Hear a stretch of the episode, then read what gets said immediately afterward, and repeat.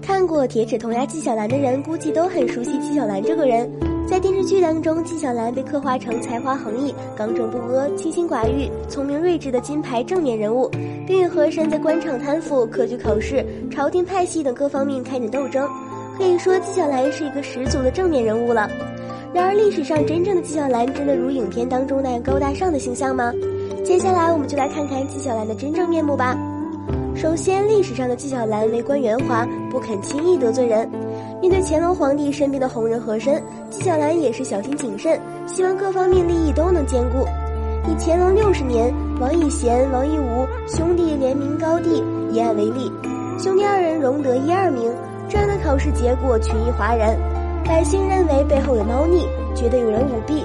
和珅连夜向乾隆皇帝汇报说，浙江学政窦光鼎出于一己私利，或是为了显示其政绩，或是与王氏兄弟事前有染，收取巨额贿赂，泄露了试题。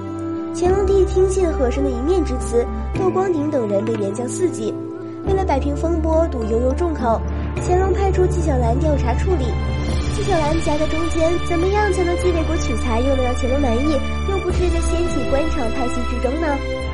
纪晓岚选择了重新复试，在复试时，原来第一名的王义武以事件批位甚多为由，被置于榜末，并取消了殿试资格。复试结束后，纪晓岚等考官批阅打分，将公议后的前十名试卷交给了乾隆皇帝圈阅。乾隆拆开名字一看，第一甲第一名是原来的第二名王以贤。于是王以贤成为以头名状元，这也间接说明考官窦光鼎等人没有中举作假，兄弟二人却有真才实学。纪晓岚圆滑的处理方式，既没有得罪和珅，也真正的为玄才进士铺平了道路，也为公平公正的清官们挽回了声誉，取得了比较满意的结局。其次，纪晓岚可不是清心寡欲的主，他不但有妻有妾，还沉迷女色，有重度性瘾倾向。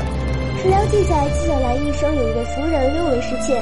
他在十七岁时就以娶马氏为妻，后面仕途升迁，又纳了六位侍妾。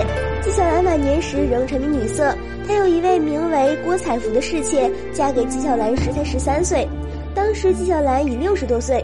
最后，纪晓岚相貌丑陋，还是近视眼，与影视作品的形象反差极大。但纪晓岚聪慧过人，博闻强记，在历史当中还是有一席之地。如此看来，影视与历史还是有差距的。好了，今天的节目就到这里了，我们下期再见。